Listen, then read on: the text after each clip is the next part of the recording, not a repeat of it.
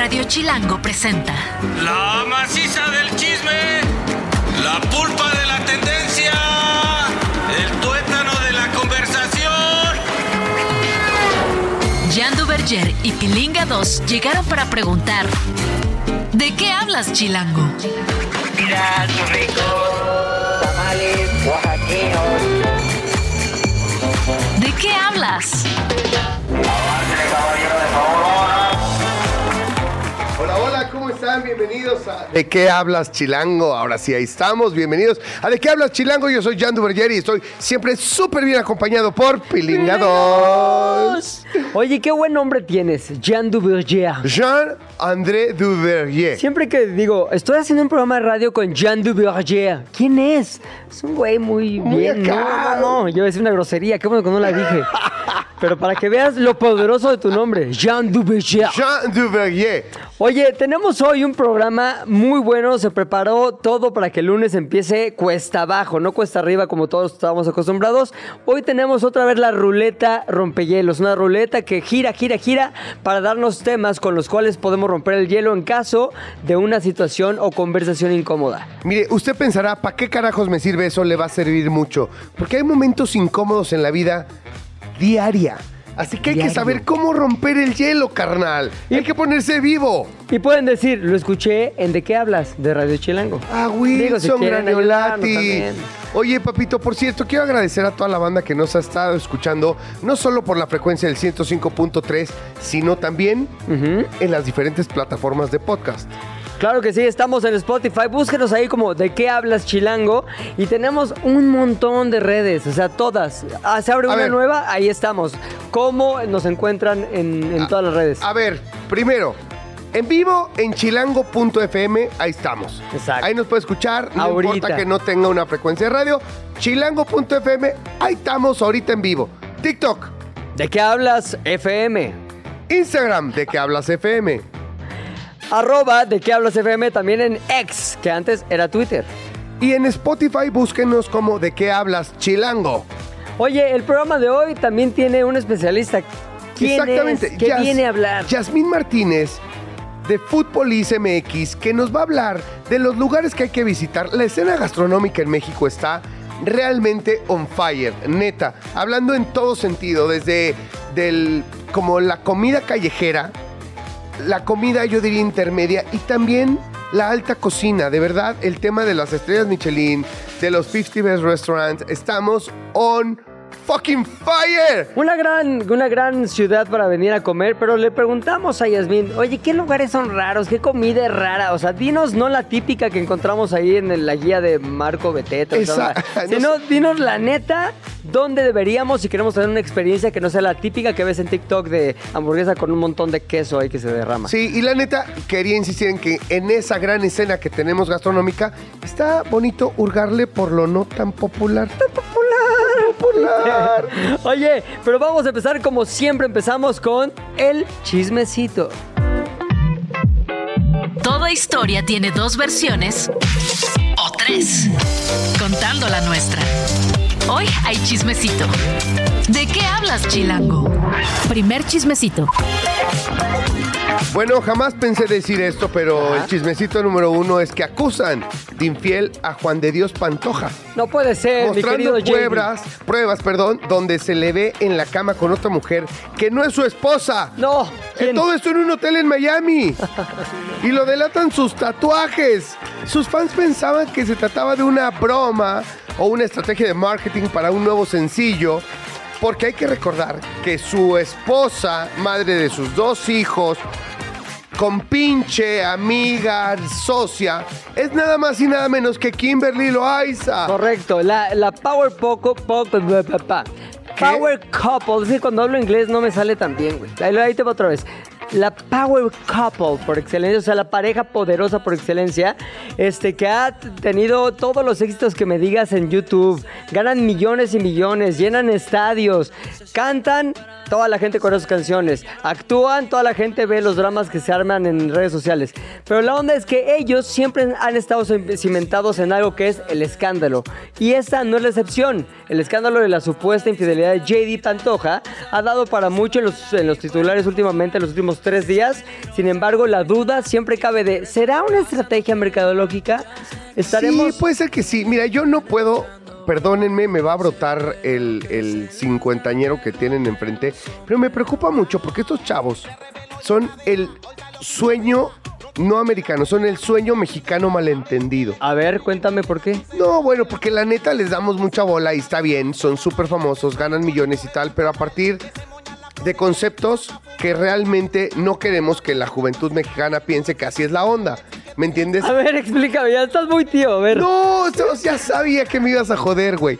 No, o sea, Así no, muchachos. No, pues la neta, son aspiracionales totalmente. Sí, sí, sí. O sea, por todo este tema que vienen de abajo, que no tenían un varo, que iban a escuela de gobierno y la chingada, que ya sabemos que en este país, pues la escuela de gobierno, la escuela pública no está tan chida y vivir así no está tan chido. Esa es la neta.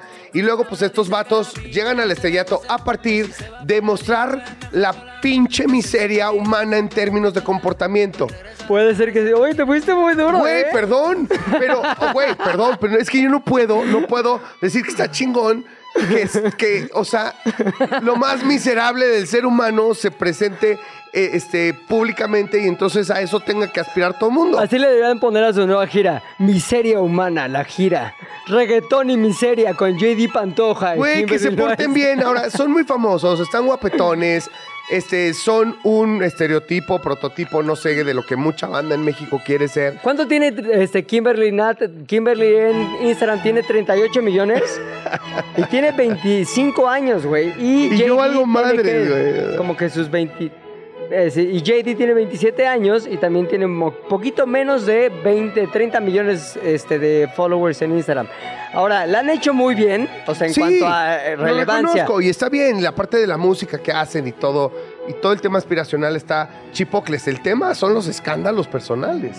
Sí, y sabes qué, los dientes con implantes. Eso no importa. Las carillas, si se quieren poner carillas, y tener unos dientes perfectos, una mazorca blanca, brillante, shiny. ¿Sabes por qué yo nunca me he puesto carillas? ni ¿Por nada qué? lo- ¿Por qué? ¿Por qué? Porque la naturaleza es sabia. Mis dientes tienen un, un- hay un pantone ahí de, de los dientes, desde amarillo hasta un blanco shiny. Y siempre he pensado que la naturaleza es sabia. Imagínate como en piel morena, güey, los dientes esos blancos, blancos. Claro que no, güey. Necesito tener un punto intermedio que combine con mi jeta, güey. Parecerías Julio Zavala, el imitador. de esos muy blancos. Ese también fue comentario de tío, güey. Digas lo que digas. Bueno, no importa si es estrategia de marketing o no. Qué bueno que Juan de Dios está. Porque ya dijo cosas medio ardidas, ¿no? Sí. De que, ay, a ver ahora qué hace Kimberly sin él, que porque él es el genio detrás de la lámpara. Pues vamos a ver. Vamos a ver en qué va y si es o no una estrategia de marketing. Siguiente gustó? chismecito. Chismecito 2. Siguiente chismecito también tiene que ver con influencers más grandes que Venga. la vida, como se dice en inglés. Larger than life. Hoy vengo súper bilingüe, ¿viste? No, cabrón, o sea. A ver, ¿tú sabes quién es Leslie Velázquez? Obvio, la Polinesia. Ah, eso ya, sí. pensé que no eso sé. sí los cacho. Eso sí te los manejo los polinesios. Los hermanos polinesios, que son unos hermanos, Rafa, Karen y Leslie, que se volvieron súper famosos en YouTuber por videos en los que se hacían En bromas. YouTuber. Di bien, en. YouTube. No Esto te mames, es lo, más, es lo más tío del mundo. Mándame, mándame un Twitter. Mándame un youtuber, mándame un youtuber, mándame un video en youtuber. No, Pilinga, no, no, maldita sea. Corrijo, se volvieron muy famosos como youtubers en la plataforma de YouTube cuando hicieron videos de bromas entre ellos, No, llegaba un producto y Yo- hacían unboxing. Pero yo los, yo te los manejo desde el tema de los parques. Ah, también. los parques de pero ya- diversiones. pero ya eso es cuando ya eran famosos. güey. Ah, pues yo ahí los caché, ahí los caché. ¿Me los perdonas, güey? No, no, no. A mí me gustó con sus visitas a los parques. Ahora, O sea, Leslie ha estado también en tendencia en las últimas horas porque nos dio una noticia que la verdad a todos nos sorprendió y nos dio mucho gusto. ¿Cuál? Va a ser mamá. le sacó roncha el piquete. Así fue, así fue, tiene 27 años, próximamente va a tener un bebé que apenas nazca va a tener su canal de YouTube y seguramente va a ganar más que cualquiera de nosotros en no, su pero, segundo pero eso está mal. ¿Sabes ¿Por cuánto? Está mal. No puedes exhibir a los chavos porque estás predestinando su vida. Los estás encajonando. Tienes que dejarlos en el anonimato y que cuando ellos tengan uso de razón, decidan a qué se quieren dedicar, qué quieren hacer. O sea, no puedes exponer la identidad de un chavo. O sea, la neta, lo digo con todo respeto porque hay un montón de banda de nuestro medio que lo hace. Lo respeto, pero la neta de las cosas es que estás coartando un montón de oportunidades y estás predestinando a los chavos, güey. O sea, Claro, de no acuerdo. expo- No, tú no explotes a tus chavos. No, te, he visto, los escucho, te, no. te he visto con ganas de explotarlo, sacarlo en por- redes sociales no, y todo. fíjate que no. ¿Y sabes no lo qué? expongas. Ahí viene como la teoría de por qué tener que pagar yo la colegiatura de mi hijo cuando la puede pagar él. Claro. o sea, nada, lo pones ahí. ¿A costa de qué? De que a los 18 tenga confusiones y, se, y Oye. tenga problemas de, de- de- ¿cómo se llama? De autoestima, de y vaya que les va bien a y- los polinesios, güey. O sea, 2021 nada más como dato. Dice, el trío de hermanos es de los más populares en YouTube. Recibieron o ganaron entre 36.500 y 584.200 dólares al mes. O sea, vamos a poner medio millón de dólares para repartir entre toda la banda Eso es lo que más. Pero imagínate, hay un, promedio de 200 mil dólares, o sea, como 4 millones de pesos al mes por ahí. No manches. Oh, güey, güey, tampoco, no hay que criticar, pues... ¿No critiqué? No, si estás que no se- criticando, no se me te dio ocurre. un chingo de envidia. O sea, sé, sé sincero, güey. O sea, di las cosas como no, son, la neta sí, la neta sí, pero qué bueno que va a ser mamá Leslie y que todo salga bien y que sea muy bonito el bebé y luego lo vemos en redes sociales. Yo, yo los vi, alguna vez fui a los polinesios, ahora recuerdo, Ajá. cuando mi hija menor todavía medio que vio los polinesios, porque ya mi hija ya tiene 13 años, ya es puberta, ya, ya no anda en eso, anda en otras cosas más terribles. Ya es. Swifty, Swifty, Ajá. exactamente. Y, ay, por cierto, de Taylor Swift. Ay, ¿qué pasó? Así que chismecito. La Taylor, este chismecito dentro del chismecito, perdón, perdón, ahí les va. de chismecito. Ayer jugaron los, los jefes de Kansas City contra los Chargers en el Arrowhead, en el estadio de los jefes, Ajá. en donde juega eh, Travis Kelsey, evidentemente el novio de Taylor Swift, que ya anunciaron que ya le compró una mansión y todo. ¿Es neta? Te lo juro, de 6 millones de dólares se van a ir a vivir juntos, güey. ¿Pero cuánto llevan? No sé, güey. Amor, flash, así intenso. Te amo tener una casa. Escucha, sí, te amo tener una casa Bueno, de 6 ¿quién le millones compró de la casa a dólares. quién? Taylor- eh, uh, Travis Kelsey a Taylor Swift. Una casa para vivir juntos, escucha. Pero vi a Taylor Swift, obviamente, la televisión de Estados Unidos, cada vez que hacía algo Travis Kelsey o los jefes de Kansas City, eh, enfocaban el, el palco en donde estaba eh, Taylor Swift. Taylor. Taylor ya con la esposa de Patrick Mahomes, que es el, el quarterback de, de los jefes de Kansas City, y ya junto con otras chavas y amigas y otras esposas, harían, hacían coreografía que claramente la puso Taylor Swift. Claro, porque ella les contaba así de, eh, eh, eh, 5, 6, 7, 8, tan, tan, ah, ah, Ganen. oh, Uh, ah, ah, ah, touchdown. Uh, ah, eh. y, le hacía una seña con Taylor Swift, digo, con. Travis Kelsey, que también hacía Travis Kelsey. De cuando, an- romance, güey. cuando anotó Travis Kelsey. No, no, eso está on fucking fire. Chismecito número 3. Número 3. Ay, el número 3 es mío. Tiene que ver también A con ver, un espérate. embarazo, pero un embarazo que Ahí ya te va. acabó. Lo voy, a, Cuéntanos. la voy a leer para que no me critiquen Dale. y no digan que soy yo. Es la información. A ver. Este fin de semana Paris Sí. Hilton presumió una serie de nuevas fotografías de su bebé a través de su cuenta de Instagram. Hasta ahí todo bien. Todo perfecto, Más, no hay duda. sin embargo, y más sin en cambio, las críticas disfrazadas de preocupación fueron por la extraña forma de la cabeza de su bebé. Oye, ¿cuáles La- son las críticas? ¿Cuáles son las críticas disfrazadas de preocupación? Oye, pues no tendrá algún problema. Exacto, todo bien Oye, con todo tu bien con tu bebé. Oye, ya lo llevaste con un neurólogo, ya checaron el tamaño de su cabeza. No, piensa más de lo normal. Exacto. Se ve que es súper inteligente. O sea, las típicas críticas disfrazadas de preocupación. Pilinga, estás llevando esto del área No, de. yo no, a- nada. Al área. de al todo área- lo que dijiste, yo no hice una pregunta súper X así, tú. Dijiste 16 cosas que te expusieron. Debemos mencionar que efectivamente luce como el pequeño Megamente. Dice, ¿ya viste, la, dice la foto o no? La- mira, la nota ¿Quién de- escribió esta nota? Fue Ingrid, Paul. Ingrid, Ingrid. Ve, ¿cómo va un juicio implícito en la Ingrid, Ingrid información? la escribió. Ingrid, ¿cómo que Megamente? ¿Qué es eso de Megamente? güey? ¿Ubicas al personaje Bueno, de Megamente? Ya, vean, en nuestras redes sociales ya está. Un, dos, tres. Ya está. En ya ex. está, ya está en ex. En nuestra cuenta de ex, arroba de qué hablas FM. Ahí, un, dos, tres, ¡pum! Ahora, yo he sufrido, como tú sabes, yo tengo mucha frente. Más que nadie, tengo más que Güey, nada tengo frente. Tú eres el papá del hijo de, de Claro, Paris podría Hilton. ser, podría Quítate ser. la gorra. Me voy a quitarlo. Ahí está, ya no tengo gorra. Y ve, tengo muchísima frente. Y eso no es una Y normalidad. eres no, un güey bien inteligente, bien creativo. Y no me, por favor, De, de ahí proviene todo no, tu no pedo me hagas de preguntas. Disfrazadas de interés cuando en realidad son críticas a mi frente. Ahora, desde esta autoridad moral que me da el tener esta frentota, pregunto, ¿todo bien con el hijo de Paris Hilton? Yo creo que sí. Los bebés O salen... sea, este Ajá. chismecito lo estamos dando porque nosotros auténticamente tenemos una preocupación. Claro. ¿Todo bien? ¿Todo bien, Paris? Ahora, tú dijiste algo de que cuando conociste a Paris Hilton, cuando inició su carrera, ¿lo quieres contar o no? No, o sea, es que sí, pero no porque no tiene tanto que ver. Porque usó un vientre subrogado. Ah, O ¿en sea, serio? Su hijo nació de, pues, de su genética, de su ADN, junto con el de- ADN papá. del papá. Más sin en cambio, creció en el vientre de otra mujer Rentaron que horno. recibió un pago, rentaron horno, un pago por dicho, dicho hecho. A ver, ¿Le reclamarías a la madre de renta? Oye, No ¿qué hay onda? nada- Me salió todo cabezón. yo no sé, no, ah, O sea, pregunto, esta es una pregunta real que no tiene nada de crítica, tiene solamente una duda Güey. genuina. güey, no manches, Pepe. Pregunto. Pilinga, no manches. No hay juicio, es pregunta. Yo solo quiero. espero. Fue, sí fue parto natural. Ajá. Espero se le haya dado un agradecimiento. Ya, vámonos. Cuarto chismecito. Cuarto chismecito es de una cosa que no tengo ni idea.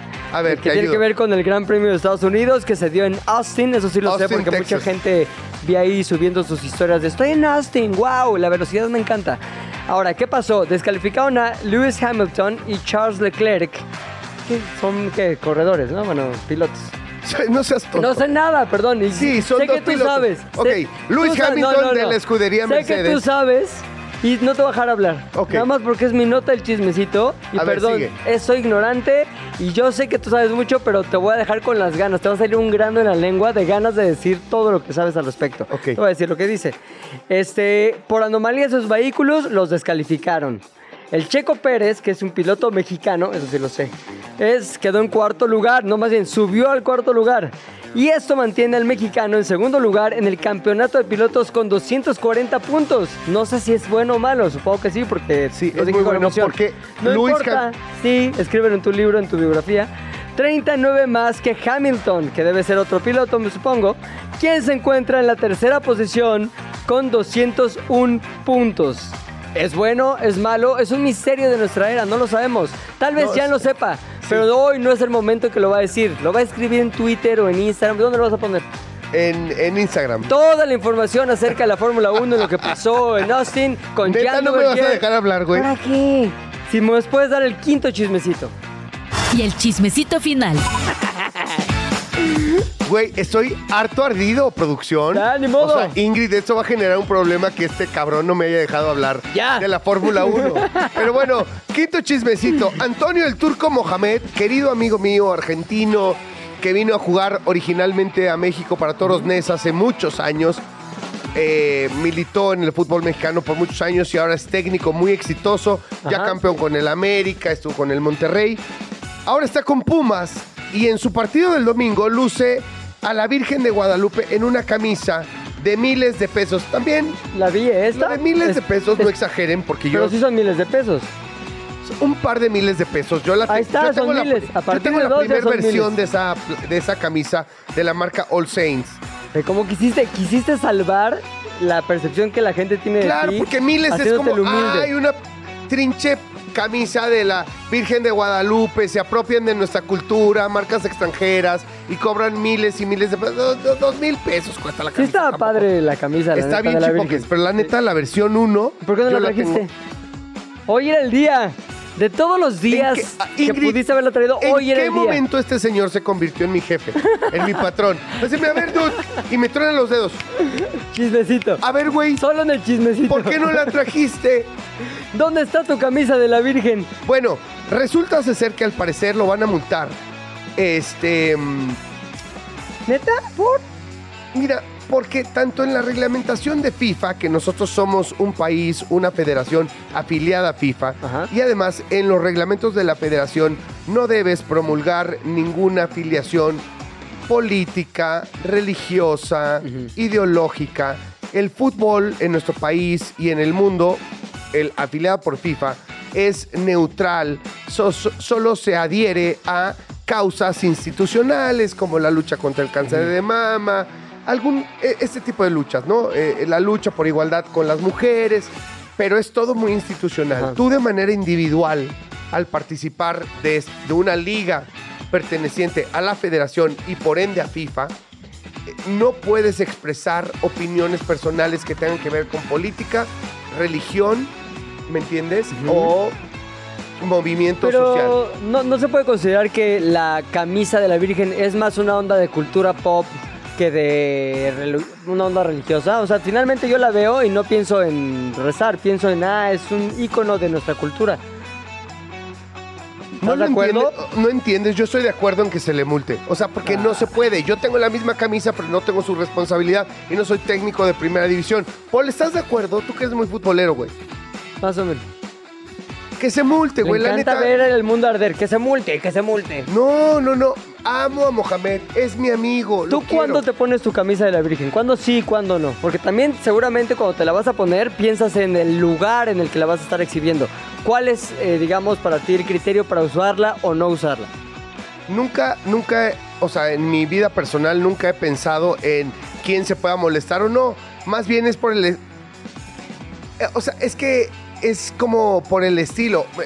Me, decía aquí Paul que imagínate traer una esvástica. O sea, no, No, manches, no, es otra cosa, güey. que ver. No, eso le costó la vida a millones de personas. Eso es otro tema, Dale. Comparando a la, a la Virgen de Guadalupe con estás una loco, esvástica. güey, Ya vámonos. Al ratito les doy el- Acabemos. el- las redes sociales de Paul para que le escriban, ¿eh?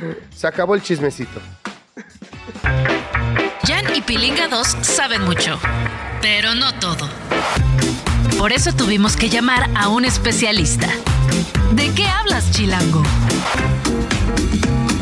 El día de hoy tenemos un especialista, su nombre es Yasmín Martínez. Te voy a decir que es, es public relacionista, es periodista y sobre todo es consultora de gastronomía. Ella creó, seguramente lo sigues en Instagram como yo lo sigo, el Food Police, es una plataforma de contenido gastronómico, está en Instagram, en TikTok, en- tiene un sitio web incluso, y para disfrutar la comida de adeveras.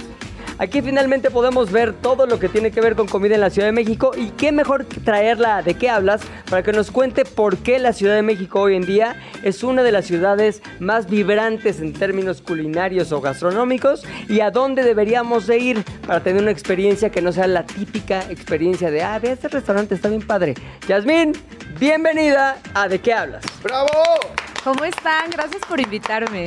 Al contrario, qué bueno que aceptaste con todo lo que se dice aquí. Oye, querida Jazz, a ver, cuéntanos. O sea, yo hace ratito decía y presumía porque amo comer, comer bien y beber bien. Sobre todo lo segundo, pero comer Sí. bien también. Estoy contigo con lo de lo segundo. De verdad, pero parece que es broma, pero no es broma. No, no puedes comer y beber igual en todos lados. La calidad de los alimentos, la calidad en la mezcla, en la fusión de los alimentos y las bebidas no es lo mismo. Y la escena gastronómica en México está durísima, gigante. gigante. Hay de todo tipo, desde street food hasta, a- hasta restaurantes con estrellas Michelin. O sea, ¿a dónde tenemos que ir y por qué? Pues mira, la pregunta es bien complicada porque yo lo primero que te diría es qué estás buscando, qué mood traes, de qué tienes ganas hoy, eh, incluso el presupuesto, ¿no? Sí, el claro. presupuesto pues siempre, siempre, es, siempre es un tema a considerar. Y desde hace unos meses yo empecé con una guía Sí. A partir de este año todo mi contenido se estructura en guías. Y empecé con una cosa que se llama Guía de Restaurantes Inusuales en la Ajá. Ciudad de México. Ok, suena muy bien. Está muy Restaurantes inus- inusuales. Que eso hoy en día es casi una presunción. Así que explícanos. Porque, porque todo el mundo sabe de todos, ¿no? Y se popularizan rápido. Pues mira, yo partí de la idea de que yo tengo ocho años haciendo contenido y a mí siempre me ha gustado aportar algo, traer Ajá. algo a la jugada, contarte otra historia. Entonces dije, bueno, ok, a ver, están los restaurantes de los que todo el mundo te va a hablar, de los que vas a ver 200 videos en redes sociales en la que tú quieras. Y hay lugares que están fuera del circuito tradicional gastronómico de la Ciudad de México, que es Roma Condesa Polanco Ajá. a los que vale la pena darse una vuelta, a los que vale la pena pues descubrir las historias, conocer los sabores. Digamos que para calificar en restaurante inusual es que no esté en ese circuito de Roma, Condesa, Polanco, o hay otras cosas, otras características que tú tomaste en cuenta para catalogarlos así. Principalmente es que no estén en esas zonas, pero puede que estén mientras no sean todavía muy conocidos. A mí me gusta esa sensación de que, ándale, yo lo descubrí. Sí, como de una rola, ¿no? Esta rola nadie la ha escuchado, escúchala. Ay, este güey escucha muy buenas rolas. Así más o menos ese orgullo ándale, menso, sí, ¿no? exacto. Ajá. muy ñoño. Sí. Ahora, ¿qué, qué cosas has descubierto fuera de ese circuito tan este, conocido de, cul- de culinario en México? Pues mira, ahorita me he ido mucho eh, a la zona de la Santa María. Y justo el último video que, que subí hace unos días, me da muchísimo gusto porque es el proyecto de un amigo. Un amigo que también era periodista Hoy, hoy gastronómico. hay que decirlo, la Santa María de la Riviera es, perdón, la nueva Roma, ¿eh? La Ribera, ¿cuál la Riviera? La Riviera. La Ribera. Te viste muy europeo, Riviera, ¿eh? dije. La Riviera. Santa María de la Riviera. Santa María la Ribera. No, es que sabes que amo esa colonia porque tenía este estigma como hace muchísimos años la Condesa, que es un lugar peligroso, que bla, bla, bla. Y hoy en día hay unas expresiones artísticas, hay un tema de gastronomía, sé, Sí. que está espectacular. Gentrificación al máximo, ¿no? Al, al máximo, Sí. by the way. Sí, ahí van las rentas subiendo poco a poco. Eh, pero bueno, lugar que descubrí, nos decías el lugar que descubriste, que es de un amigo, es un proyecto. sí, es un amigo que también era periodista y dijo, yo ya me cansé de esto, ya no sé qué quiero hacer. Eh, intentó como buscar chamba en algunos lugares, no le latió. Y pues él tiene ahí su casa en la Santa María. Dijo, pues voy a hacer lo que puedo con lo que tengo. Y abrió una ventanita en su casa desde donde vende dumplings. Entonces fui, le hice un video y el lugar ha sido una locura. La semana que subimos el video, él abre a las 12. A las 2 y media de la tarde, durante una semana consecutiva, ya no tenía nada. La gente se estaba peleando por los platos, peleando. Y porque está buenísimo, porque la experiencia ¿Cómo está se divertida. llama? ¿Cómo se llama? Se llama Birriosa. Pirriosa. ¿No viste ese video? Está buenísimo porque pasas en una calle así y es una ventana típica. Es la ventana de su sala. Sí, de su sala. Ajá. Wow. Entonces, ¿qué onda que hay ahí? Y toda la gente comiendo y ya cuando ves los dumplings, increíble. Vamos a regresar con Yasmín. Tenemos que ir a un corte, pero antes de irnos quiero decirte, piensa en tres lugares para tres situaciones diferentes. Para salir con una chica, para salir a comer solo y para salir con tus amigos. Regresamos a ¿De qué hablas? Aquí en Radio Chilango 105.3. ¿De qué hablas? Ya regresamos a de la ¿De qué hablas? ¿En qué estábamos? Que nos está hablando de comida y sobre todo de restaurantes inusuales en la Ciudad de México y le dejamos tres tareas para recomendarnos, Jan. Ok, ¿Quieres al final yo voy a tener una más, una más, pero ahorita vámonos con la tuya porque Ok, la que yo le dejé es, dinos restaurantes inusua- inusuales para tres momentos típicos de cualquier persona que vive en la Ciudad de México. Voy a salir con una chica, en el caso de los hombres. Voy a salir con mis amigos y voy a salir a comer solo. ¿Por cuál te quieres ir primero, Yasmín? Vámonos por el para salir en pareja. A ver, en pareja. ¿No? Eh, para salir en pareja te voy a recomendar un lugar que es oscurito, romántico, se come rico, se toma rico. Está en el centro histórico y es el 5 Jazz Club. Ajá. Ah, está bueno. en la calle de Motolinía. Tú dirás, tú dirás, oye, yo ya lo conozco. La realidad, Jan, es que pues en los últimos años estuvo, estuvo ahí como un poquito escondidón. Sí, se, sí, se sí. está redes- redescubriendo. Les hice su videito hace como a principios de este año y la gente enloqueció. es, es maravilloso. Te voy a contar una anécdota. Por favor. La voy a tratar de resumir. Ingrid, no me veas con cara de Así que tal, preocupación. Ingrid. Otra vez sus anécdotas. Hace, hace como unos 14 años, más o menos, decidí con mi ex esposa que siempre viajábamos, íbamos al centro, catedrales y bla, bla, bla, y que visitabas pues, un montón de lugares culturales de las ciudades, en Italia, Francia, donde, donde decías ir. Y, nunca, y no conocíamos bien el centro de la ciudad. Y yo soy amante del jazz, obviamente conozco el ya conocí el 5 Jazz, que tiene muchos años además, y, Sí. y, y- y traen en la escena desde el Latin Jazz, una cantidad de cubanos, latinoamericanos, o sea, padrísimo. Este, no, ponme Latin Jazz, algo más Sí. prendido, ¿no? ¿Qué tal? Confundió el 5 jazz con sala de mi abuelita. Sí, exacto. El playlist. No, ponme algo yacerón rico, un Latin Un Jazz. Josephine Baker, algo, Algo así, así. ¿no? Sabrosón. Y entonces decido ir con, con mi ex y, y- y andábamos en esa época de buscando nuestro segundo hijo. Hijo. Pero yo viajaba, iba, no sé qué y tal. Y nos fuimos a quedar a, el- a un hotel en el centro. Fuimos a comer, este, a los girasoles, ya sabes. Ya llorando, Jan. No, no, no. hombre, espectacular. Estuvo bien bonito. Fuimos al 5 Jazz. Tuvimos noche. ¿Ya sabías que ese lugar existía o lo descubriste No, en tu ya sabía. Yo tengo una colección de discos de jazz Ok. espectacular. Amo el jazz de toda la vida. Este. Y entonces fuimos al 5 Jazz que además tocaba un músico cubano, un Ajá. pianista cubano, no recuerdo ahora el nombre, de Latin Jazz espectacular. Noche maravillosa de música, nos vamos, echamos pasión cañón. Y entonces yo después tengo un par de semanas de giras. Sí. Eh, conducía unos eventos para una refresquera y andaba por todos lados de la República Mexicana, regresé, tuve grabaciones, no sé qué. Y de repente un día que ya estoy en paz en mi casa, me dice mi ex, ¿Qué crees? ¿qué crees? Estoy embarazada. Ya, No. Y, pegó. y ese día que fui al 5 Jazz, ahí gestamos a mi segundo Eso retoño. no un lugar para pareja. Claro, para gestar, claro, para... Para sí. gestar, Romántico. ve al 5 Jazz y Sí. le embarazas, güey. Esa es la moraleja. No se siente en el gabinete 3 porque ahí dejó ya una historia que contar. O sea, si escuchan mi ex y mi hija ahora de 13 años me va a matar. Ahora, ya, ya quedamos con muy buena historia detrás que el lugar para ir con pareja, el 5 Jazz. Ahora un lugar para ir solo, a ver, mucha gente va sola a comer, un lugar para ir solo, ¿cuál es? Tengo otra guía que Sí. es mi guía de cantinas, que también es muy popular. Y yo te diría, solo vete a una cantina, vete a Tío Pepe en el centro, ahí en el barrio chino. Échate un Bloody Mary en la, en la barrita, es una de estas barras antiguas, tienen, tienen un emplomado de un coñac del tiempo del porfiriato, es una de las cantinas mejores conservadas de la ciudad. Dicen que venden tortas, yo nunca lo he visto, no me ha tocado, solo me toca ahí botanita, pero yo creo que para irte solo, ahí, en la barra.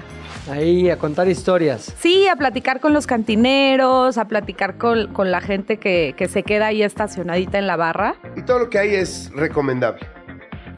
Pues mira, a mí me gusta mucho el, en la cantina el trago clásico, ¿no? O sea, no, no le busques, no, no andes buscando inventos donde probablemente no lo van a hacer tan bien. La especialidad de las cantinas son los tragos clásicos. Ok. Un, un Negroni, un Bloody Mary, una cerveza si no te gusta, si no te gusta mucho la coctelería. Las margaritas también son deliciosas ahí. Tú sí eres de cócteles, ¿no? ¿No? No, yo le entro a todo, güey. ¿Sí? No, no, no, no, no, no sería pecado, güey. O sea, yo llegué a esa etapa de la vida en la que estoy dispuesto a ponerme lo que sea en la boca. Exacto, lo que sea. Lo que sea, dude, entiéndele como 50. quieran. Sí. Y finalmente, para ir con tus cuates, un lugar que tenga ambiente, buena comida, buen trago, ¿qué recomiendas? Vamos a regresarnos a la Santa María, a otro lugar que conocí hace poco, que se llama Coyota, que está en el Jardín de Mascarones. Coyota es un lugar muy chiquito, como con, con finta de, de- de bar, fonda, es de estos lugares de, de mesas de cervezas que son de metal. Em, muy sencillo, pero detrás de este proyecto está un colectivo de investigación gastronómica, unos morros que se llaman Sexto, que hacen un trabajo muy increíble. Eh, se van a, a la, a la sierra oaxaqueña a recolectar hongos y se los traen acá a Coyota. Eh, trabajan mucho con productores locales. Ya sé que lo que estoy diciendo suena un poco, no sé si puedo decir groserías, No, sí, sí puedes. sí puedo, suena un poco mamador, pero... Como lo decimos en francés, mamador. Suena un Mamador. poco mamatore. pero, pero algo, lo que me gustó justo de este proyecto es que de verdad son unos morritos y lo hacen pues porque es lo que les apasiona, lo hacen muy bien, no intentan colgarse de las recetas ni de las tradiciones de nadie. Y Yo está lo bueno el ambiente. Sí, está sabroso porque además puedes pedir la promo de mezcal y chela, que me parece que está en 100 pesos. Ah, está que pues bien. con eso también estás En muy a ciudad. gusto. ¿No sientes que se ha vuelto muy cara la Ciudad de México para comer? Exageradamente cara. Sí, ¿no? Terrible. Pensé que iba a decir, claro que no, hay que buscar. Pero ya me dijiste, no, muy cara, Es exageradamente. muy caro. Sí. Sí, o sea, a mí que, que también me gusta pues tomar, yo soy mucho Claro. de vino y mi esposo y yo en una sentadita nos acabamos dos botellitas tranquilo. Tranqui. Es dificilísimo salir a un lugar y no gastarte menos de 3 mil pesos. Ay, mamá, hay que llevarnos ánfora e Ok, itacate. recuérdame cómo se llama ese lugar en la Santa María. Coyota. La Coyota. O sea, la Coyota, mesita de, de lámina de chela, toda la onda, pero cariñosa. Cariñosa. No, no, no, no, no. Ah, no, No tan cariñosa. No, no, no, no, hablábamos como de, Del o sea, general. de que en general, Ah, que en la, general. la ciudad está cara. Ok. No, Coyota tiene su promo de, de mezcal chela 100 pesos. Ah, no, bueno. Está muy bien. Ah, no. Yo Ahora- con mil baros me pongo hasta el socket. No, hombre, con mil varos ahí te quedas a dormir. yo ¿Cuál es la comida que deberíamos probar en Coyota? O sea, esa promo está buenísima para tomar y, y comer qué en la Coyota. Mira, ellos cambian de menú cada dos semanas, tres semanas, me parece. Entonces, la verdad es que no Lo te que recomienden decir. ese día. Sí, exacto. O sea, le dedican como el menú a una región de México. Ok. Entonces yo, a mí me tocó probar el menú de Nuevo León y tenían un asado de puerco con tortillita de harina delicioso. Con las Ay. sobaqueras, seguro, las sobaqueras. la- Ese y un mezcalito. Te podría recomendar el mezcal, ¿no? Que siempre tienen mezcales muy, muy ricos. Hay de todos precios, porque pues hay que entender también que el mezcal es... El mezcal es una cosa que toma muchos años producir, Claro. entonces pues Sí, vale. yo amo el mezcal, lo aprecio desde el, desde todo el tema ancestral, el proceso, el lugar.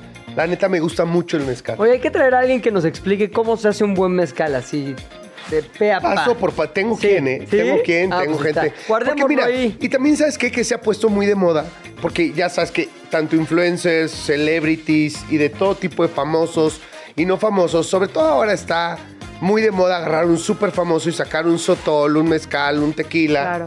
¿no? Y este, y le ponen una super brand, o sea, toda una inversión de marca alrededor. Pero es importante saber de dónde sale ese producto, ¿no? Y los productores, y hay que poner énfasis en eso. De acuerdo. Deberíamos hacer un mezcal. Vamos a hacerlo. ¿De qué hablas, qué hablas? mez- Mezcal. Pero que el énfasis no sea en tu jeta y la mía, güey. ¿Por qué no? No, cabrón, porque hay Ah. que enaltecer la chamba de los productores, cabrón. Bueno, los productores y nosotros juntos, abrazándolos. También nosotros. Oye, a ver, tú tenías una, una categoría más, yo le puse tres. A Yasmín, tú tenías una más. ¿Cuál es? Yo, yo le quiero preguntar sobre la categoría Sí Mamators. Porque de los Me gusta. Mamators hay de niveles a niveles. ¿Qué te ha gustado hoy en día que esté en la lista de, de 50 Best Restaurants? Este, o que esté, que tenga estrella Michelin, o que tenga algún tipo de reconocimiento, o que esté muy de moda. ¿Qué te gusta? ¿Qué dices? Esto igual a la fama que tiene, lo de moda que está, lo mucho que cuesta, que sí vale la pena. ¿Quieres un clásico o quieres algo como más nuevo? Más contemporáneo, porque ahorita la cantidad de cosas que están abriendo es increíble. Ok, ahí te va. Eh, aquí en La Condesa, eh, mucha gente me pregunta, oye, ¿y qué no hay restaurantes como de ese estilo fuera de la Roma Condesa Polanco? Es muy difícil porque la gente no se mueve. Claro. O bueno, en el sur que está este Sud de, de Edgar Núñez. Pero aquí en La Condesa está Anónimo. Anónimo, que es un lugarcito que está en una esquina del Chef Klaus. Los fuimos vinos. tú y yo, Millán. Ay, nos conocimos. Ahí nos conocimos. ¿Ya Ahí se- fueron? ahí fuimos a comer. ¿Les gustó? Ahí nació este programa. Platicando ahí ¿Ah, nació sí? este programa. Pues- un poco, un poco. Un poco. Además, Anónimo me encanta porque el venue es, es un lugar icónico. Mucha gente no sabe, pero ahí estaba el Mamarrosa, que era... Que, ¿Sí? Yo fui Pero- con pero- mi novio de la universidad. Pero ¿te acuerdas del cenar. Mamá Rosa? Ese fue el restaurante que detonó el tema de la Condesa. Antes del Mamá Rosa en la Condesa, en la noche era un lugar en el que sales es de noche y te asaltan. No era lo que es hoy en Y día. Fonda Garufa. Y la Fonda Garufa. Así es. Exactamente. La Garufa fue la pionera. Pero la Fonda Garufa ya tenía muchos años y era como un restaurante de familia, de alguna manera, muy típico de la zona. Sin embargo, era una zona de verdad, los chavos no se imaginan Los chavos me refiero. Incluso gente que- 30, 30 bajos. 30 bajos, ¿me entiendes? No, no tienen idea de lo que era la condesa hace 30 años. Sí, te robaban los faros. Ah, todavía. Ah, no, pero, güey, o sea, nada de todo la élite. No costaba nada la condesa. Las rentas eran baratas. Era una zona en ciertas, en ciertas partes de la colonia peligrosa, muy obscura. Me acuerdo que tenía un problema de alumbrado Basura público, también. de basura, y tenía un problema de alumbrado público y de basura serio y severo. La gente que vivía ahí eran. La condesa fue de gente muy rica hace muchos años, 60 años, y después una colonia casi popular. y de ahí viene esta explosión. y bueno, en, en donde está este restaurante, antes estaba el Mamá Rosa, que era un restaurante de pizzas y pastas que levantó todo este movimiento de la Condesa y de la Roma. Ya no me acordaba del mamarros. Sí, ahí estaba. Oye, entonces, Anónimo, Sí. ¿qué recomiendas de Anónimo y por qué deberíamos ir ahí, ir ahí si queremos las gastarle? pastas, las pastas y la carta de vinos que tienen. Yo me comí una, pasta que me mataba. Me mataba con la, de veras con la pasta. Espectacular. Sí, Porque además tienen creaciones propias. Sí. No solamente tienen, ay, que el Alfredo, que el... No, no, no, no. Tienen sus propias creaciones y son de verdad espectaculares. Yo probé una pasta que la, la preparan con cueritos de lechón. Ah, ¿en serio? Sí, sabrosísima. Te la tienes que comer luego, luego porque Sí. nada más se te enfría. Se te enfría y ya sabe mucho animal, ¿no? A Sí. grasa animal, sí, sí. Pero muy rica. Definitivo, pastas y la carta de vinos, que igual cambian porque pues le meten etiquetas, etiquetas pequeñitas, entonces es- la disponibilidad de esas etiquetas va variando.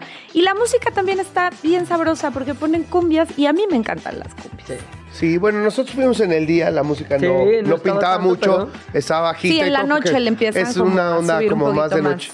Oye, ¿qué recomendación hay para todos aquellos que van a los mismos lugares en la ciudad? O sea, típico. Vamos, pues vamos otra vez allá o acá, los que le quedan cerca. ¿Cuál es la guía para aquellos que tienen, no miedo, pero sí un poquito de reticencia a salir de su zona de confort culinario? Yo les diría que pues chequen mis redes sociales, estén al tanto de, Mm. de la actualización de la guía de restaurantes inusuales, porque, porque van a encontrar lugares en que de veras, de veras, de veras. Oye, amo el nombre de tu, de, de tu page de Instagram, ¿no? El Police es, es maravilloso. es maravilloso. Estás Gracias. para imponer ley. Pues mira, realmente nació como una broma en una borrachera, Ajá. como muchas de las cosas buenas. Las que mejores, Una promo, ideas, en una promo. las mejores ideas surgen ahí. Perdone usted que promocione yo tanto la bebida, pero pues, a mí me lo parece. Por cierto, acércame mi... Pásame mi... Pásame mi acá, papito. Mi agua. Mi agua. Mi agua santa. En fin. No, Oye, padrísimo. Muchísimas gracias por estar con nosotros, Yasmín Martínez. ¿Dónde te podemos seguir? ¿Dónde nos informamos más de qué lugares deberíamos visitar aquí en la Ciudad de México? Foodpolice MX en todas mis redes y foodpolice.mx en los próximos días vamos a hacer el lanzamiento del sitio. Buenísimo. Gracias por estar O acá. sea, un hobby se convirtió en tu chamba y eres feliz. Sí, tengo ocho años y me encanta. Ya me dedico a, a trabajar con comida, bebida, full time. Qué maravilla. Felicidades. De Tu verdad. sueño, Muchas gracias. Tu sueño. Mi sueño. Yo todavía no lo logro. Gracias, Algún día me voy a trabajar contigo. Vente, Súper. tenemos vacantes. Muchas gracias, chicos. Actívese en caso de incomodidad.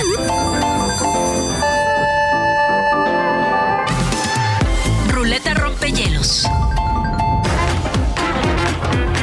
Señoras y señores, ha llegado el momento de entender cómo podemos romper el hielo en momentos sumamente incómodos. Hay momentos en el que hay que tener, debe uno tener mucha creatividad Sí, pero ¿sabes? para romper el hielo. Tampoco puede romper el hielo con algo súper disruptivo, así de. ¿Quién ya está divorciado? O sea, no, no. No, tiene que ser algo que entre y que, sobre todo, incite a la gente a hablar. Algo que, de lo que todo mundo tenga algo que decir o una opinión. Ok. Pero venga. como nosotros no sabemos, entonces dejamos que una ruleta lo haga por nosotros. Y esa ruleta tiene una voz, güey. No, tiene una voz, vas a escuchar ahorita. Pero ¿por qué no giramos la ruleta y vamos cuál es el primer tema de la ruleta rompehielos de esta semana? Rompe el hielo hablando de finales de series decepcionantes. Finales. Otra vez, porque no Sí, se sí. bien. Hola. No estás abierto. Buena vi- voz, pero mal micrófono. Vámonos. Rompe el hielo hablando de finales de series decepcionantes. Ok, yo arranco. Sí. Y mira que no soy tanto de series, pero Lost. ¿Qué les pasó con Lost? O sea, de veras. Era espectacular, no sabías qué pasaba, te sorprendían cada ¿De qué se trataba nueva temporada. Pues nada, de unos güeyes que iban en un avión y el avión se caía como a la mitad del Océano Pacífico y de repente aparecían algunos vivos, otros muertos y como muchos este, pedazos del avión y cosas en una isla desierta. Ajá. Hasta ahí pareciera una historia Vamos, recurrente. increíble. Después empiezan a suceder cosas que, verde- que verdaderamente caen en una especie de misterio, cómo se relacionan, quiénes se llevan de los sobrevivientes unos con otros, cómo tratan de comunicarse, cuando de repente se dan cuenta que en esa isla hay otro tipo de vida inteligente, eh, de seres humanos que están haciendo alguna especie de experimento raro. Algo rarísimo. Rarísimo. Algo y, está pasando. Y, y todo se empieza a volver loco. Y el final es horrible. No lo quiero spoilerear. Ay, ¿cuándo fue Lost? Hace 20 años. Bueno, güey. 20 años. O sea, digo, para la gente que quiera ver Lost. Los una- polivoces, no les cuento de qué se trata. Perdón. me, me vas a estar jodiendo así, güey, en serio. Perdón, güey, se me ocurrió. Ya no le vuelvo a decir lo que se me ocurra. Mejor. Bueno, al final, pinche serie. Nada, todos estaban muertos desde. El avión se cayó y se murieron todos. No. Y, y todo fue como el purgatorio. O sea, todo estuvo en su imaginación, en su psique, en su cerebro antes de morir. Todo lo que vieron no pasó. En realidad se murieron y ya estaban en el purgatorio y ya llegaron al cielo. Bye. Es de los típicos finales de todo era un sueño. ¿Qué? Todo era un sueño. Ya, coincido contigo. Ahí te va mi final de serie decepcionante. No, tú ya no puedes hablar. No, no es cierto. Sí, dilo, dilo, dilo. Bueno, ahí te va rapidísimo. Este. House of Cards. La mejor serie de la vida. Te lo juro, yo estaba súper entusiasmado con House of Cards. Todo mundo, señor. Yo estaba tan entusiasmado Ajá. que tengo una water rower en mi casa. Ah, ¿en serio? Una water rower de la marca original. La fui a comprar a Estados Unidos y todo un pedo que me- para que me la trajeran. Una remadora de madera co- con, una resistencia de un tanque de agua en la que este güey Como Kevin Spacey. en- Como Kevin Spacey, Sí. güey. Oh, obviamente, güey. Ahí está, viviste la misma pasión de House of Cards. Ahora, después, Kevin Spacey, pues tuvo broncas legales porque lo acusaron de violación, incluso, etcétera. Y a la mera hora, pues cambiaron la serie completamente. Y la última temporada ya no está Kevin Spacey. Y finalmente eh, te das cuenta al ver la última temporada que él era la serie. Su personaje. Es la un comentario súper misógino de Pues tu parte. no, perdón, pero tiene que ver con una película, digo, con una serie, no con quién hacía qué personaje. Él era la serie porque lo hacía increíble. O sea, no había ningún otro personaje que lo superara. Y sobre todo, cuando ve la última serie está toda guanga. Yo ya me pasó algo que nunca me había pasado ¿Vas con a seguir House dando, poniéndole adjetivos al hecho de que la protagonista fuera una mujer? No, no, no, no, nada que ver con eso. Ok. Aunque el personaje... ¿Cómo se llama el personaje de Kevin Spacey? Claire. No, de Kevin ah, Spacey. de Kevin Spacey. El Este, no me acuerdo. Underwood, Frank Underwood. Frank Underwood. Ese güey era un villano. Jack Claire, eh, eh, eh, flojera. No coincido contigo, a mí me pareció de mucha fuerza lo que hizo Claire Underwood. Pues gira la ruleta.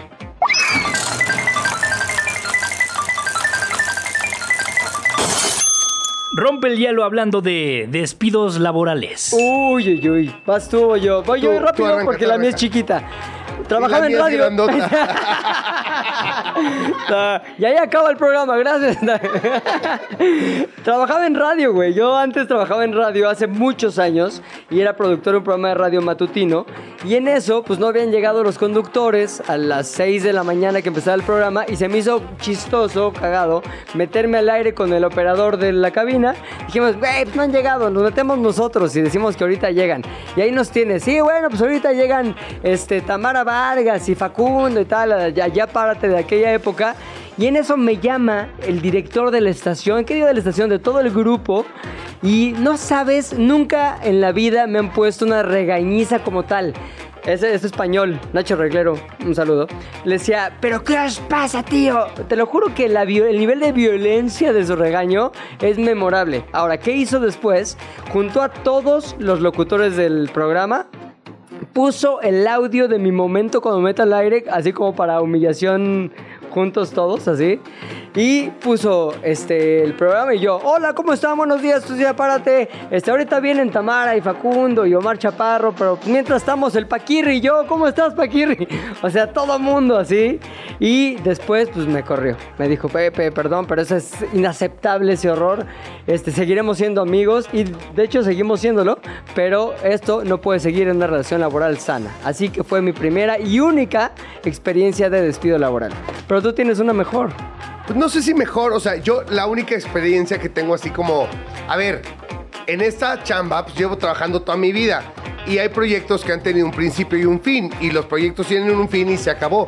Pero que a mí me corran de un proyecto, eso llegué a la, a, a la conclusión, bueno, de- después de tanto que nunca me había pasado. Nunca. Nunca, jamás. Y cuando estuve en, en una cadena de deportes, me la pasé ahí 15 años.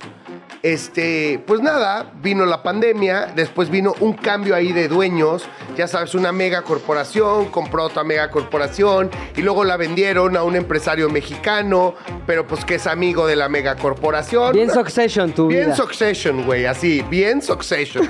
De hecho, sería una nueva temporada de Succession. Con Y- Jean Duverger. y va a seguir, les aviso. Ahí es de Succession, va a seguir. Pero bueno, entonces ya un empresario acá, de, ya sabes, que, que sí, que no, pero vinculado a mil cosas. Bueno, en fin. Y entonces ya, de repente, yo había tenido ofertas de otras empresas. Y, y- y veníamos como tratando de salir de la pandemia, pero estos no salían porque traían un tema ahí Ajá. de Succession. Ajá. Y entonces yo decía, bueno, me acaba pues, la empresa más grande de comunicación de este país ofrecer una chamba. Sí. Me dice, no, güey, no te vayas. Tú eres parte de integral del proyecto.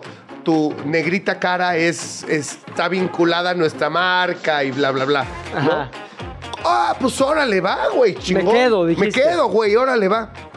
Unos 40 días después, mes y medio después, me hablan, haz de cuenta que el viernes, que el, el fin de mes, el, el día 30 de Ajá. noviembre, de hecho, 30 de noviembre, aniversario. 31, ¿tiene 31 días noviembre? No, 30. No, 30. El 30 de noviembre era sábado.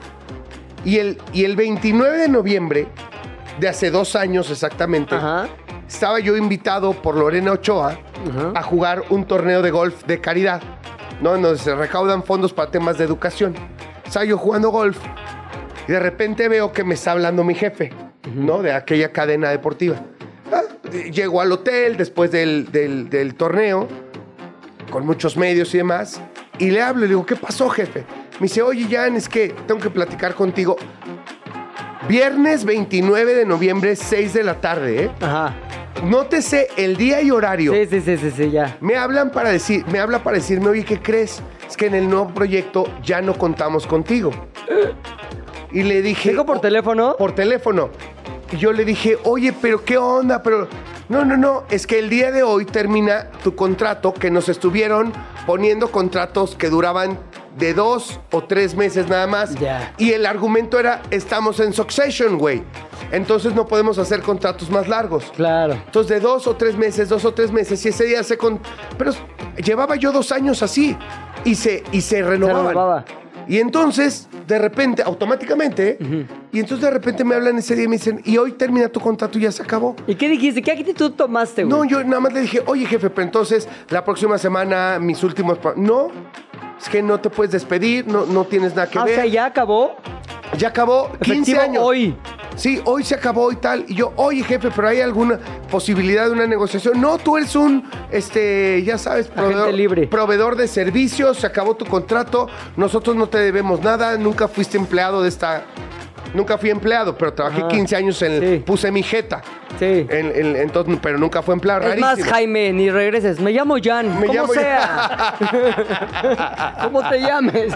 No, güey, sí, las cosas que pasan en este país que pues los, los empresarios poderosos cañón, güey. pueden hacer lo que se les hinchen las pelotas. Oye. ¿y no te mantuviste cool o sí dijiste, pues, ay, usted y... O sea, No, no, no, no, Tranquilo. no, no, no. El que me habló es alguien a quien quiero mucho. Ah, ok, ok. A quien le tengo mucho cariño y pues le tocó pues, pues, la, la chamba de darme, o sea, pues de decirme eso. Cuando él mismo me había dicho un mes y medio antes que yo era básico en la reestructura de la empresa Ay. y bla, bla, bla. Y así, en noviembre te quedas, o sea, no te dan, no me dieron liquidación, no, me- no te dan nada, nada. Proveedor de servicios, brother. A chingar a su madre. Bye. Bye. Obra por encargo. Bye. Obra por encargo. Bye. De 15 años. Bye. Diciembre. Oye, pero diciembre las fiestas. Bye. Jo, jo, jo. Bye. Oye, buenísimo para la gente que quiere romper el hielo. Lleguen a la, a, no sé, a la mesa de la boda, en el elevador, donde hay un momento de tensión y, y incomodidad y digan, ¿a ustedes los han corrido? Porque yo estuve en una cadena de deportes y ya te... Oye, sigues- además son los mismos que ahora lloran porque André Marín. ña, ña, ña, ña, ña. Ay, pobrecillos. Pobre- Ah, no, no, pobrecillos, no. Qué bueno. André, André, eres mi héroe. André, venga, Jan. Bueno, señores, nos vamos. Nos queríamos quedar más tiempo, pero ya nos dijeron, señores, ya esta no es nuestra Ya nos cabina. pasamos, bye. Se acabó su tiempo. Nos escuchamos mañana, martes, aquí en ¿De qué hablas? Adiós. Se terminó la plática por hoy, pero nos escuchamos mañana, a la misma hora. ¿De qué hablas, Chilango? Radio Chilango, la radio que... Viene, viene, ¿eh?